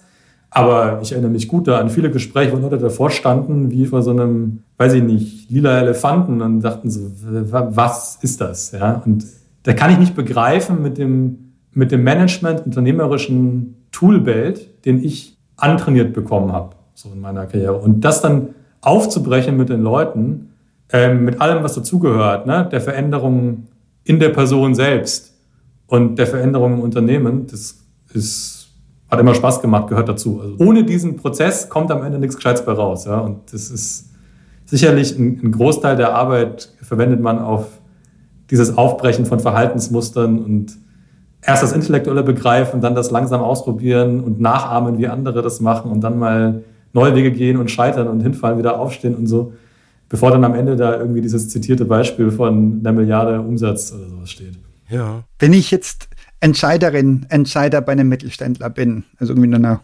relativ guten Position, vielleicht sogar die Geschäftsführerin, der Geschäftsführer. Und ich habe jetzt diese vielen, vielen Digitalisierungs-Buzzwords gehört und ich habe ein bisschen Angst und ich spüre aber auch ein bisschen Mut. Was ist denn dein Tipp ganz konkret, was ist ein schlauer Weg, um diese, um meine eigenen Verhaltensmuster aufzubrechen, die mir vielleicht schon tradiert worden sind durch den Gründer, die Gründerin des Unternehmens? Ich finde nach wie vor, ich sehe das jeden Tag in meiner Arbeit, wenn irgendwelche Treffen zustande kommen, ja. Startup-CEO trifft mittelständischen CEO. Wenn die beiden zusammenkommen, dann passiert Spiegelung auf Augenhöhe. Beide erleben mal, wie sie wahrgenommen werden und wie ihr Gegenüber unternehmerisch auf das blickt, was sie tun und vielleicht ganz anders assoziiert. An ganz anderer Stelle die Herausforderungen sieht oder die Potenziale sieht. Und dieser Austausch, der macht wahnsinnig viel Spaß. So, alles, alles, was man dafür machen muss, ist eigentlich diese Termine in den Kalender bekommen, wie auch immer, nach Möglichkeit mit relevanten gegenüber, die also auch zum Unternehmen passen, wo es ein Potenzial gibt für Zusammenarbeit, dass es jetzt kein reiner platonischer Austausch ist. So, das, das ist halt was, was, was wir machen. Ja. Wir machen jetzt nicht Kaffeekränzchen, Startup trifft Mittelstand, sondern wir kümmern uns ja um im Grunde Matchmaking an der Stelle, wo es am meisten Impact für beide Seiten hat.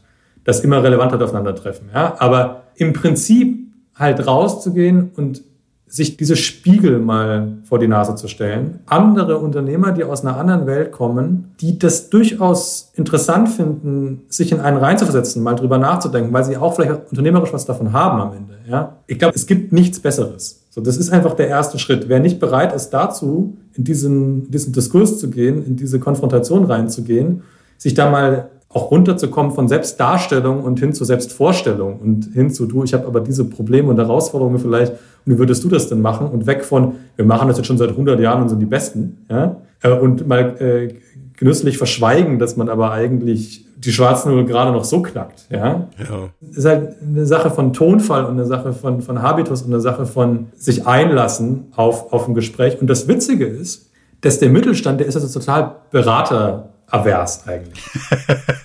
also Mittelständler haben in der Regel überhaupt keinen Bock auf diese McKinsey-Leute, die da äh, super schlau von der Uni kommen und ihnen irgendwie was erzählen über Prozesse. Ähm, oder zumindest, selbst wenn sie sich einkaufen, bleibt immer so der Nachgeschmack. Also so richtig, glaube ich, haben die, die wissen die nicht, wovon wir reden. und da mal mit anderen Leuten zu sprechen, die halt selber Unternehmen bauen, ja. mit allem, was dazugehört, allen Leiden, ist meistens eine also da merken sie halt diese Unternehmens, also Unternehmerinnen, Unternehmer sind einfach die besseren Unternehmensberater an der Stelle, ja, und sind ein total spannendes Gegenüber. Und meistens hast du dann in zwei Stunden Gespräch so viel mehr Impulse, so viel mehr irgendwie mitgenommen an Themen, ein Tableau von Themen, über die du nachdenken kannst, an denen du vielleicht arbeiten könntest, als du aus 100 Slides, ich will jetzt kein Consulting-Bashing hier machen, aber so klassischer Management-Natur hast. Ja, ja. ja. Nein, es ist, ist jetzt ja was völlig anderes. Also quasi vorher zu wissen, was jetzt sozusagen richtig ist und das dann zu präsentieren, anstatt jetzt einen Experience Share auf Augenhöhe zu machen. Das ist einfach ein völlig anderer, völlig anderer Schnack. Und ich meine, das kann funktionieren, da kann Resonanz passieren. Ich habe häufig schon erlebt, dass es auch tatsächlich dann Unternehmer und Unternehmerinnen gibt, die da Angst haben, auch dieses, äh, ähm, diese Experience einfach auch mal so im Raum stehen zu lassen, die dann schnell versuchen zu bewerten und sagen, ja gut, ah, das ist, das macht ihr natürlich so, bei euch klappt das, aber das kommt für uns nicht in Frage. Und das dann so als Impuls, also so schnell, dass man fast schon unterstellen kann, so richtig intensiv hat das noch gar nicht wirken können. Ähm, aber ich glaube, auch dieser, diese Form von Disput kann sogar ähm, eine gewisse Wirkung halt entfachen. Vielleicht dann nicht sofort im Sinne von, ja, jetzt habe ich es verstanden, wie es richtig geht, sondern ich habe verstanden, wie es für ihn richtig geht ja. und habe verstanden, was der was die Fragen sind, die die sich gestellt haben und wie die jetzt dazu gekommen sind, jetzt ihren Vertrieb ganz anders zu organisieren, als wir uns das bisher in unseren kühnsten Träumen überhaupt vorstellen konnten. Ja, verstehe mich nicht falsch. Die Frage war ja, was ist irgendwie mein Tipp? Mein Tipp ist natürlich, geht in Partnerschaften. Die haben eine Kontinuität und da ist das Sparring dann Programm und Tagesordnung mhm. und da kommst du nicht drum rum und dann äh, ist es vielleicht mal schön und mal ungemütlich und das gehört alles dazu und damit ist die Lernkurve vorprogrammiert. Aber um überhaupt in diese Partnerschaften zu kommen, musst du halt erstmal in diese Gespräche gehen. Ja. Und deswegen ein Schritt nach dem anderen, aber natürlich, um in einer Kontinuität diese Challenge zu haben und dieses, diesen Spiegel zu haben und auch einen ökonomischen Zwang, weil in der Partnerschaft als Partner ist man ja gefordert, du musst auch irgendwas beitragen, du musst dich auf den Gegenüber einstellen, ansonsten verbrennen beide Seiten Geld und Zeit und auch gerade mit Startups, ne? Also Früher habe ich immer so Sachen gesagt, wie Startups sind das beste Innovationsvehikel. Ja? Ein bisschen umständliche Sprache, um irgendwie am Ende zu sagen, es gibt so einen inhärenten Vorteil in Startups. Die haben begrenzt Geld. Das heißt, die wissen, denen geht in ein paar Monaten die Kohle aus. Und das heißt, die müssen eindimensional in einer brutalen Geschwindigkeit auf dieses eine nächste Ziel zu rasen. Das ist Fokus, Fokus, Fokus. Und, und Fokus heißt halt Nein sagen können. Ne? Das heißt, die sagen Nein zu allem, was irgendwie äh, Makulatur, Innovationstheater, Distraction ist. Und das ist ein total gesunder Pol für solche etablierten Unternehmen, die sonst nämlich teilweise Gefahr laufen, an dem Digitalmarkt, wie ich ihn heute wahrnehme, mit, da gibt's, es gibt so, also das ist wirklich, da gibt's ja alles. Es gibt geniale Beratungen und Coaches und Leute, die sich damit beschäftigen. Und es gibt genauso viele Quacksalber, die irgendwie am Ende Zeit und Geld kosten, aber das Unternehmen steht kein Deut besser da. Und diesen Dschungel zu navigieren ist schon schwierig genug zwischen all den digitalen Angeboten. Wenn ich mir allein diese ganzen Agenturen und Company Builder und so angucke, die einem ein gemeinsames digitales Venture oder Produkt anpreisen, das ist, das ist nicht trivial, den Überblick zu behalten. Und ja, ich werbe halt einfach auch deswegen dafür, dass kein Weg um andere Unternehmerinnen und Unternehmer auf der Gegenseite geht. Also du musst eigentlich auch mal mit einem Startup gearbeitet haben. Weil das ist so ein gesunder Spiegel. Da bin ich es sollte nicht irgendein Startup sein. Ja, also ich bin echt kein Freund von so, jeder hat jetzt hier so ein herangezüchtetes Startup, was, wo alle wissen, das wird nichts, aber wir machen es trotzdem, weil es ja ein Startup. Es muss schon was gescheit sein. Ja, aber das Prinzip Startup ist genial als Spiegel und als Motor für Innovationen in etablierten Industrien und im Mittelstand. Mhm. Was für ein Plädoyer. Aido. Ja, ich kann mir nicht helfen. Ich kann mir nicht helfen. die spürt die Leidenschaft raus. Herzlichen Dank für diesen krassen Ritt durch, durch den Mittelstand heute, so wie du ihn erlebst. Und ich glaube, wir haben einiges an so latenten Vorurteilen hier aufräumen können. Und ich kann das extrem gut nachvollziehen, dieses, diese, diese Botschaft, die du hast. Leute, sprecht miteinander. Und immer dort, wo das passiert, wird's gut. Das ist also auch wirklich, deckt sich mit meiner Erfahrung. Und jeder hat so gerade sein, seine eigene Wahrnehmung der Welt ist der Ist-Stand für ihn oder für sie. Und ja, wahrscheinlich sind, haben wir da noch große Unterschiede im Empfinden der Zeit. Also manche sind noch ein bisschen hinter, hinten dran, die noch ein bisschen, ja, sollte man das lieber geheim behalten. Andere sind vollkommen transparent nach draußen. Und wahrscheinlich ist es wirklich schlau zu gucken, wo stehe ich eigentlich selbst gerade, indem ich mit anderen spreche, die woanders stehen im besten Fall. Ja. Ja, manchmal ist es so einfach. Also. Ja. ja, ja, ich meine, du hast das vorher schon mal so in so einem Nebensatz gesagt. Einfach mal machen. Let's do it. Ja. Dankeschön, Aido. Ja, vielen Dank. Sind wir schon fertig? Willst du noch weitermachen? Du, also Pflicht ist durch, jetzt könnte Kür kommen. Jetzt erzähl uns die Schwenke. Komm, wir wollen Anekdoten. ja, die Schwenke. Okay, ich habe eine tagesaktuelle These noch anzubieten, über die ich selber gerade viel nachdenke, die mich einfach beschäftigt. Und die würde ich noch mit euch teilen. Vielleicht habt ihr auch das noch kurz drüber nachzudenken. Der Arbeitgebermarkt äh, hat sich ja völlig verändert. Also wirklich 180 Grad. Du hast einen Arbeitnehmerinnenmarkt jetzt mittlerweile. Die Unternehmen müssen alle lernen, dass sie sich jetzt bewerben um Fachkräfte und um irgendwie digital kompetentes, insbesondere Personal. Ähm, die müssen anders incentiviert werden. Ja, die haben ganz andere Erwartungen an den Job. Wir haben vorhin schon drüber gesprochen. Anstellung aufs Lebenszeit ist nicht mehr das Modell, sondern ich will Lernkurve. Ich will Sinn in meiner Arbeit. Ich möchte vielleicht unternehmerisch irgendwie beteiligt sein. Das habe ich bei den Startups gelernt, dass ich da ein paar Anteile bekomme und am Gesamterfolg partizipiere. So, da kommen ganz neue Paradigmen eben in diesen Markt zwischen Leuten, die Arbeit suchen und die, die sie anbieten in gewisser Weise. Ja. Und gleichzeitig haben wir einen totalen Fachkräftemangel. Das ist Wahnsinn. Ich, sehe es jeden Tag in diesen Gesprächen mit den Mittelständlern an allen Ecken und Enden. Die suchen händeringend nach guten Leuten und sie kriegen sie nicht. Ja. Und auch wirklich an Stellen, wo es mir weh tut, weil ich weiß, da geht es eigentlich um eine gute Sache, da wird was Gutes gebaut. Na, also beste Beispiele, diese äh, Themen, die Bauwende, die Energiewende, das sind Industrieunternehmen, die suchen händeringend nach irgendwie Ingenieurinnen und nach Facharbeitern und so, und die finden sie einfach alle nicht. Und ich denke mir, es gibt ein schönes Modell, das die Amis uns vormachen, nämlich den Equihire. Der Equihire ist die Übernahme eines kleinen Startups, was vielleicht selber wirtschaftlich an die Wand gefahren ist oder nie irgendwie einen richtigen Product Market Fit erreicht hat. Aber im, sagen, im, Laufe der Entwicklung ist da ein Team zustande gekommen von vielleicht zehn Leuten. Die arbeiten gut zusammen, die funktionieren als Einheit, die sind durch einige Teller gegangen, das heißt, sie sind echt kampferprobt. Ja. Das ist im Grunde ein Traum, so eine Einheit, so ein Team sich ins Haus zu holen. Und zwar als Alternative zu diesem Salamischeibchenweisen Einstellens von Individuen, gerade vor allem, wenn du so einen kulturellen Wandel durchmachst. Also wenn du dir überlegst, ich habe hier so eine Entwicklungsabteilung und die Leute denken alle nach Muster A. Und eigentlich brauche ich aber in Zukunft Muster B. Ja, wie auch immer, agile Entwicklung, Open Innovation, Methodik und dergleichen. Äh, dann ist es verdammt schwer, Leute aus dieser neuen Welt anzuziehen, die schon nach diesem Modus B arbeiten, weil die kommen ins Unternehmen, sind da drei Monate, sind extrem entnervt und gehen wieder. Ja, oder sie kommen gar nicht erst, weil sie das ja in den Gesprächen merken, dass das alte Welt ist und da hat kein Mensch Bock drauf. Klar, also im Regelfall, die meisten werden nicht kommen, aber selbst, selbst wenn du dicke zahlst und der netteste Mensch der Welt bist und die Leute ins Unternehmen hiefst, dann gehen sie nach drei Monaten trotzdem, weil sie sagen, sorry, aber hier lerne ich nichts ja. und es ist einfach zu frustrierend. Aha. So. Und um diese, diese kritische Masse aber hinzubekommen, ne, kritische Masse von Leuten, die schon auf eine gewisse Art und Weise arbeiten ähm, und gleichzeitig eben nicht inkrementell, sondern so schwungweise dieses, ich sag mal, Fachkräfteproblem, Personalproblem äh, zu lösen. glaube ich, ist, ist ein Equihire ein spannendes Modell. Und es wird viel, viel, viel zu wenig, wenn überhaupt, in Deutschland gemacht. Ja, also du kannst die als solche erkennbaren Equihires aus dem letzten Jahr wahrscheinlich irgendwie an ein, zwei Händen abzählen.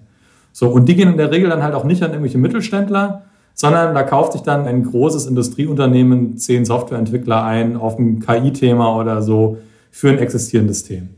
Und ich erinnere mich dran, ich habe äh, vor ein paar Tagen mal Interesse halber geschaut, die ganzen Hardware-Startups, die wir so durchgeschleust haben durch unsere Programme damals, diese, dieses, diese Accelerator-Startup-Programme. 90 Prozent dieser Startups existieren nicht mehr. Die sind irgendwann an die Wand gefahren. Weil, warum auch immer, haben kein Kapital in Europa gefunden oder haben halt, Entwicklung war zu komplex, wie das so ist. Ja, die meisten Unternehmen, gerade wenn sie an komplexen Themen arbeiten, schaffen es halt nicht. Und die Teams, die es da gab, sind aber alle irgendwo zerfleddert. Die Leute arbeiten jetzt da und hier und da und die Unternehmen sind wirklich verloren gegangen. Das Know-how ist in gewisser Weise auseinandergefallen, verloren gegangen. Und das mir nochmal klar geworden, was für ein vergeudetes Potenzial. Und ich bin mir sicher, dass das eine Teillösung für mehrere Probleme sein könnte, um Geschwindigkeit zu bekommen auf Innovationsthemen im Mittelstand, wenn da ein gewisser Markt entstünde. Also wenn Mittelständler bereit wären zu sagen, weißt du was, dann zahle ich jetzt mal vielleicht eine Million Euro für eine Firma, die auf dem Papier gescheitert ist. Aber ich zahle sie eigentlich nicht für die, ich zahle sie nicht für das Produkt, die Technologie oder das Geschäft oder die, die, den Kundenstamm, sondern ich zahle sie im Grunde für ein zusammenhängendes Team, von dem ich weiß, sie sind eigentlich gut, aber die hatten halt nicht die Ressourcen oder nicht das perfekte Thema oder irgendwas. Mhm. Und bei mir haben die aber eine Spielwiese, mit der die nochmal richtig angreifen können. So, und da würde mich interessieren, was ihr davon haltet, weil, mich, also das ist echt was, wo ich sehr viel drüber nachdenke, wo ich mich frage, kriegt man das noch in die Köpfe in, in Deutschland? Kann das ein Modell sein? Ich hoffe ja. Ah, ich habe den ganz typisch deutschen Bedenkenträgerhut mir aufgesetzt, gerade schon beim Zuhören. Hau raus. Und sage, Triggerwort, wenn da ein Markt entstünde. Und ich setze mich jetzt in den Chefsessel eines mittelständischen deutschen, was weiß ich, Maschinenbauers mit tausend Mitarbeitenden. Und jetzt ist er so ein kleines Team und das ist mir angetragen worden, hey, das sind zehn Leute, die machen eine ganz tolle KI-Sache, sind aber an die Wand gefahren, die könntest du jetzt günstig kaufen. Da würde ich sagen, aha, das äh, ist jetzt wohl schick, das macht man jetzt wohl. So wäre ich erstmal skeptisch. Die Frage ist ja, wer bewertet denn, ob das Team eigentlich gut ist? Du hast das gerade zu lapidar gesagt, die sind eigentlich gut, aber vielleicht unternehmerisch irgendwie jetzt nicht so aufgestellt gewesen. Und das nächste große Ding, also erstens, ich kann es nicht beurteilen, das nächste große Ding ist, boah, Unsere Kultur in unserem Unternehmen ist die beste Kultur, die jemals irgendein Unternehmen gehabt hat, würde jedes Unternehmen sagen, mehr oder weniger. Es sei denn, sie sind wirklich gerade in Schieflage. Und wenn ich mir jetzt 10, 15 Leute reinhole, ähm, dann ist ja sozusagen, habe ich mein, mein Entwicklerinnen-Team gerade nochmal um 30 Prozent verdoppelt oder um 50 Prozent verdoppelt. Vielleicht kippt mir da die Kultur um. Und wenn die gerade aus einem gescheiterten Unternehmen kommen, wer weiß, wie die drauf sind. Also da könnte ich mir vorstellen, da gibt's viel Bedenken. Ja. Aber die Kultur soll ja umkippen. Ja, ja, also ich würde jetzt gerade mal, ich, ich nehme mal ganz kurz gerne die Gegenposition ein. wie schön, wie schön. Weil ich, ich finde die Idee total geil. Ich habe das tatsächlich vor einigen Jahren mal im ganz Kleinen auch gemacht. Das war jetzt eher so, nennen wir es mal, erweiterte Nachbarschaftshilfe, wo mich quasi äh, äh, der Vater eines Mitarbeitenden anrief, den ich kannte und gemeint hat, mein Sohn ist da gerade in der Firma und das ist jetzt so in den letzten Zügen. Und dann habe ich quasi einfach äh, vom Fleck weg halt einfach das bestehende Team halt einfach so übernommen ähm, aber das war jetzt eher so, also damals war jetzt der Impuls ein bisschen ein anderer, aber das hat halt super funktioniert. Opportunismus. Ähm, nee, das, weil das ist das, also sagen wir mal so, wenn ich jetzt überlege, was ist denn der Grund, weswegen ich mit meiner Company ähm, mir, mir, mir eine Agentur ins Haus hole, ähm, dann ist doch einer der wesentlichen Kriterien, dass ich da ein eingeschworenes Team krieg, wo ich genau weiß, ähm, da gibt's einfach Leute, die schon gut miteinander können. Die haben PO, die haben Designer, die haben Frontend, die haben Backend, die haben einfach diese Kommunikationskompetenz. Äh, ähm, und wenn die irgendein Produkt schon hingekriegt haben, was jetzt in Anführungszeichen nur kommerziell halt nicht funktioniert hat. Also, äh, dass ich mir bewerten kann, wie ist die Architektur von dem Produkt, dass ich mir da in den Code reinschaue, das ist ja relativ schnell passiert, wenn ich ein kleines bisschen Ahnung habe. Und dann kann ich sehr wohl beurteilen, ist das, was die da zusammen hingekriegt haben, was Gutes und dann rede ich mal ein bisschen mit denen und wenn ich merke, wow, das, das ist das ist eine coole Sache, also ich finde das eine super Idee. Also meine Bedenken äh, äh wären jetzt eher, ähm, ich, ich kann mir, also das ist ja eine sehr intime Situation. Wenn ich jetzt mich mal unternehmerisch ähm, da reinversetze, ich hatte jetzt eine echt coole Idee und hat, hab irgendwie bin, äh, hab gute Kontakte und hab jetzt irgendwie einen Investor und hab da Leute, die an mich glauben und die mich da ein bisschen supporten, hab ein Team aufgebaut. So und jetzt merke ich, boah, irgendwie ich komme irgendwie kommerziell nicht auf die Füße. So und dann, ähm, was mache ich denn dann? Ähm, Sage ich dann einfach den Leuten, ey, sorry, Jungs, Mädels, ganz schwierig, ich, ich schaff das nicht, das tut mir total leid, geht einfach mal, sucht mal eure Wege oder gehe ich dann irgendwie, melde ich mich dann auf irgendeiner Plattform an, irgendwie www gescheiterte, aber trotzdem gute Startups.de und äh, also diese, dieses Matchmaking, das ist eine, eine riesenhafte Challenge, aber wenn es eine Möglichkeit geben würde, also angenommen, du würdest jetzt könntest sagen, ich habe da schon Access, dann können wir gerne gleich weiterreden. Also nee, ich, ich, ich versuche das mit meiner Firma jetzt auch zu machen, aber es ist halt genau das, dass äh, es nicht gelernt ist, auf, weder auf der einen noch auf der anderen Seite danach zu suchen. Also Leute, die halt ihre Firma an die Wand fahren, die sind trist und ihre Investoren, die sagen, okay, abschreiben, was soll's. Ja. ja. Äh, und die Leute haben im Grunde schon die, die letzten Monate, wo das Ganze so vor sich hin vegetiert, schon äh, neue Angebote in der Inbox und ne, also das ist schon äh, nur noch lebenserhaltende Maßnahmen in der Regel, wo dann auf absehbare Zeit die Leute auf, auseinanderfallen. Und da kommt halt keiner auf die Idee, ich könnte jetzt ja mal mit dem Mittelstand reden. Und umgekehrt im Mittelstand kommt dann auch keiner auf die Idee, ich könnte mich ja mal umschauen, ähm, was gibt's da draußen so. Und ich glaube, natürlich braucht's dafür Parteien in der Mitte. Ich glaube, dass ich mit meiner Firma so eine Art Partei versuche zu sein und auch solche neuen Märkte und Modelle versuche zu entwickeln. Aber ich sehe auch, dass das also wenn du dir so traditionelle M&A-Beratungen oder so anschaust, die machen sowas nicht. Die stehen nicht auf für so äh, gescheiterte Pommesbuden, um da jetzt nochmal so Distressed Assets in dieser Größe irgendwie zu verkaufen. Ja, ja, ja. Weil die sagen, ja, das ist gar nicht unser Geschäft. Ja. Das, aber das meine ich ja. Also da müssen sich alle, die, die Mittelsmänner wie, wie ich, ich muss mir in meine Nase fassen und fragen, ey, wie könnte man das eigentlich machen? Und natürlich müsste es auf den beiden Seiten jeweils dann auch Willige geben und Suchende geben, die sagen, komm, ich probiere es nochmal und ich gucke erst mal, bevor ich den Karren völlig abschreibe. Ja, also mal jetzt einfach eine Idee, äh, die, die ich jetzt total äh, naheliegend finde. Ähm, das bahnt sich ja an. Also ich merke ja, wenn ich jetzt mit einem Product-Team in eine Richtung laufe ähm, oder ich vielleicht sogar schon am Markt bin, äh, dass einfach der Market Fit nicht da ist, dass ich die Kommerzialisierung oder die Monetarisierung sich einfach langfristiger gestaltet oder problematisch gestaltet und vielleicht bin ich ja noch nicht sofort dann in der Position, äh, dann quasi gleich die Klamotten hinschmeißen zu müssen. Aber wenn ich das jetzt eher so in so eine Richtung sehe, es ist eine Alternative, die ich mit meinem Team hinbekomme, dass ich in ein anderes Produkt, in eine andere Challenge äh, investiere und sage, okay, also das Produkt, was wir jetzt gestern irgendwie hatten, irgendwie Vermarktungsplattform irgendwie für Baggermaschinen jenseits der sieben Tonnen, das hat jetzt halt einfach nicht funktioniert.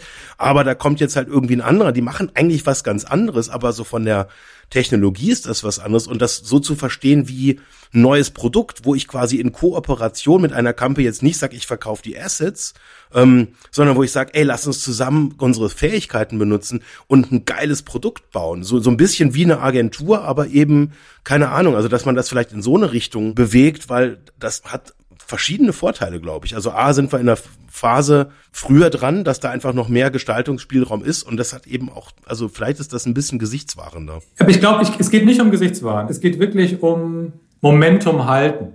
Weißt du? Sachen, die man schon aufgebaut hat, Know-how, Teamstruktur, das ist. Ja, ja, ja, ja. Das Wert geschaffen worden. Und warum soll der einfach für die Katz gewesen sein?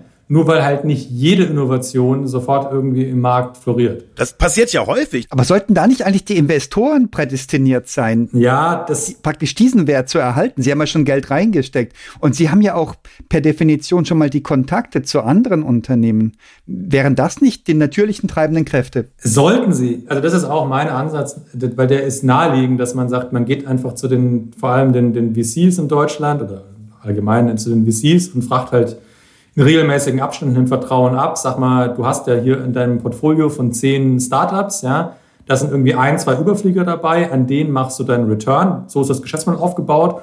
Und die anderen, dann gibt es noch zwei, drei, die vegetieren so vor sich hin und die anderen sind im Grunde schon äh, scheintot oder sonst wie irgendwie abgeschrieben. Ja? Ähm, kannst du mir nicht einfach mal Bescheid geben, bevor die die Kisten zumachen und ich guck mal, ob ich dafür nicht jemanden, ob mir nicht jemanden einfällt, der daran Interesse haben könnte. Ja.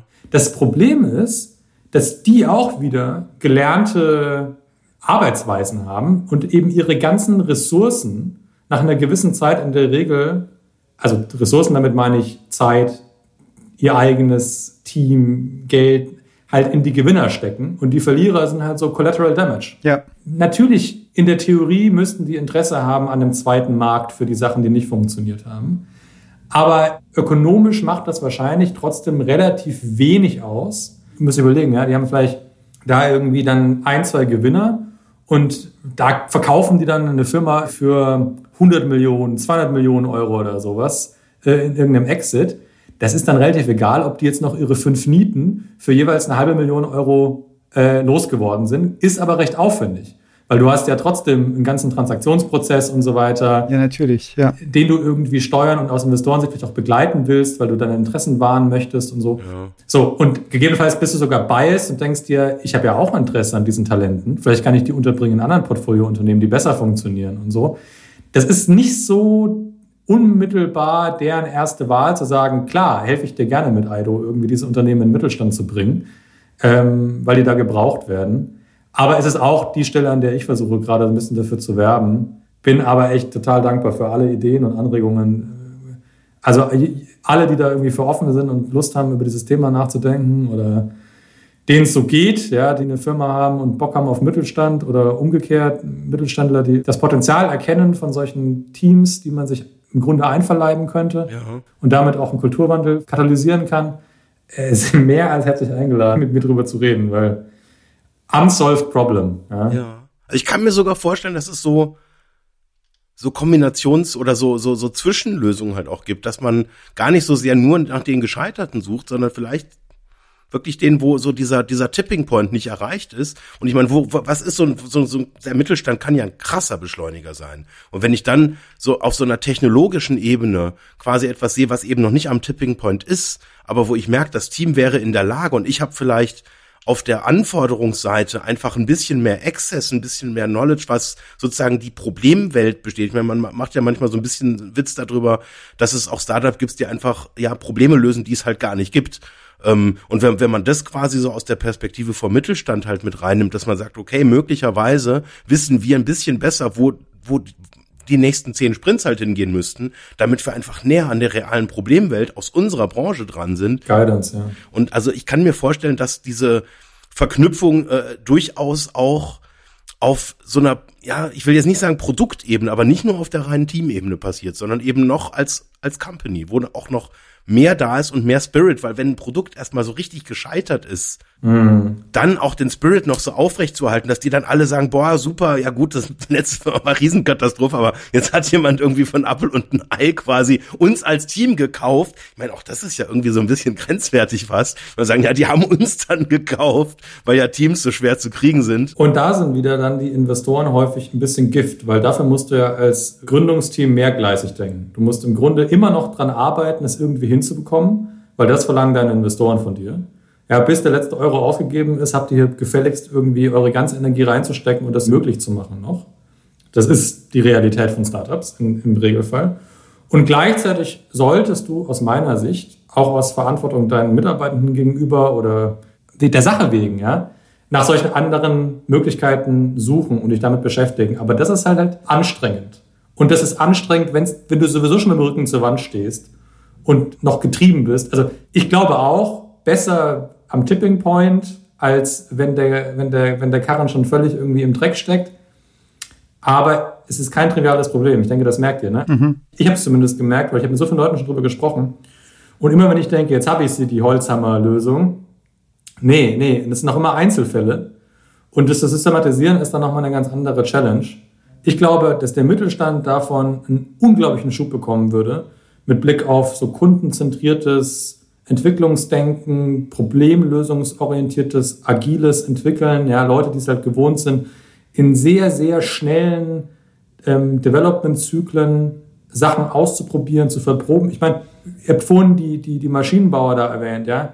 Ich kenne keinen deutschen Maschinenbauer, die nicht über so Themen nachdenken wie Predictive Maintenance oder die Anlagenbauer denken alle nach über so Pay-per-Use-Modelle. Ja, also ich verkaufe meine Anlagen nicht mehr, sondern ich verkaufe meine Anlagen an eine Leasinggesellschaft, die die dann irgendwie vermietet und die Benutzer zahlen dann. Ähm, ein gutes Beispiel ähm, aus Coburg ist der Thomas Käser mit Käser Kompressoren. Ja. Da zahlen die Leute nicht mehr für den Kompressor, sondern die zahlen halt für den, was auch immer, äh, Kubikliter Druckluft oder so. Ja. Also das ist ein, ein anderes Geschäftsmodell, was dahinter steht. Und der kriegt es hin mit, mit seiner Firma, aber die allermeisten kriegen es nicht hin und verdienen keinen Euro damit und fragen sich die ganze Zeit so ein bisschen verdutzt, warum eigentlich. Und ich wundere mich nicht, weil ich halt die Entwicklungsteams sehe und verstehe, die kommen aus einer anderen Zeit, einer anderen Welt. Das sind komplexe, wirklich mehrdimensional schwierige Themen. Und da so ein Team zu haben, was du wirklich nehmen kannst, so, ihr, ihr seid doch eigentlich Startup, ihr könnt doch so denken, macht das doch bitte mal für uns, ist für mich so ein bisschen, es gibt ja diese, die Konzerne haben sich ja diesen, diesen furchtbaren Begriff dieser Intrapreneure überlegt. Ja. Ja. Unternehmer im eigenen Unternehmen. Und was sind das? Das sind ganz frustrierte Einzelkämpfer, ja, in der Realität, die durch irgendwelche Schulungen gejagt werden, wo sie unternehmerisch denken lernen sollen. In so einem Unternehmen, was aber eigentlich unternehmerisch tickt. Furchtbar. Ein riesen Kapitalgewinn. Und allein deswegen schon, wenn man so ein bisschen volkswirtschaftlich über die Sachen nachdenkt und sich denkt, Mann, ey, so, das, das muss, da muss doch noch mehr drin sein hier mit Digitalisierung in Deutschland und so. Dann, dann führt da irgendwie kein Weg drum rum. Aber die Lösung, ich habe sie noch nicht. Aber es ist ein komplexes Problem, ganz sicher. Also es ist nichts, was, was mit, einer, mit einer einfachen Gleichung zu lösen wäre. Und es, es sind einfach zu viele Ebenen involviert. Und wahrscheinlich müssen wir damit leben, dass sowas zufällig zustande kommen kann, dass du viele, viele stete Tropfen brauchst, um irgendwas auf dem Stein zu sehen, der sich höhlen soll. Und wahrscheinlich genau solche Dinge wie jetzt und hier gerade passieren. Du stößt die Diskussion an und da geht Fantasie los und ähm, da hat jeder aus seiner und ihrer Perspektive ähm, Inspiration und wahrscheinlich brauchst du, brauchen wir alle viele Gespräche über solche Punkte ähm, die Musik, die da drin ist, die schwingt ganz deutlich mit, finde ich. Also das ist, das ist spürbar. Und da sollte man dranbleiben. Also eigentlich wärst du prädestiniert, Heido. Ich tue mein Möglichstes. Das kann ich euch versprechen. Du hast jetzt an der Quelle, an, du hättest ganz, ganz viele Leute auch, mit denen du sprechen kannst und die ihre wo du, die, wo du das einfach mal anstößt, ja, wo du das mal und vielleicht auch die Bedenken einfach mal laufen lässt und sagst, ja, tragt Bedenken, aber wenn die, wenn es weiterarbeitet, der Gedanke in euch, dann könnte da was draus werden. Gut, jetzt habe ich euer Format gesprengt. Müsst ihr mal gucken, was ihr alles rausschneidet, damit ihr eure Stunde da irgendwie hinbekommt. Ja. ja, wir bleiben dran und schauen, was passiert. Ich freue mich drauf, Heido. Dankeschön, meine Herren. Schönes Schlusswort. Ja. Danke euch. Danke.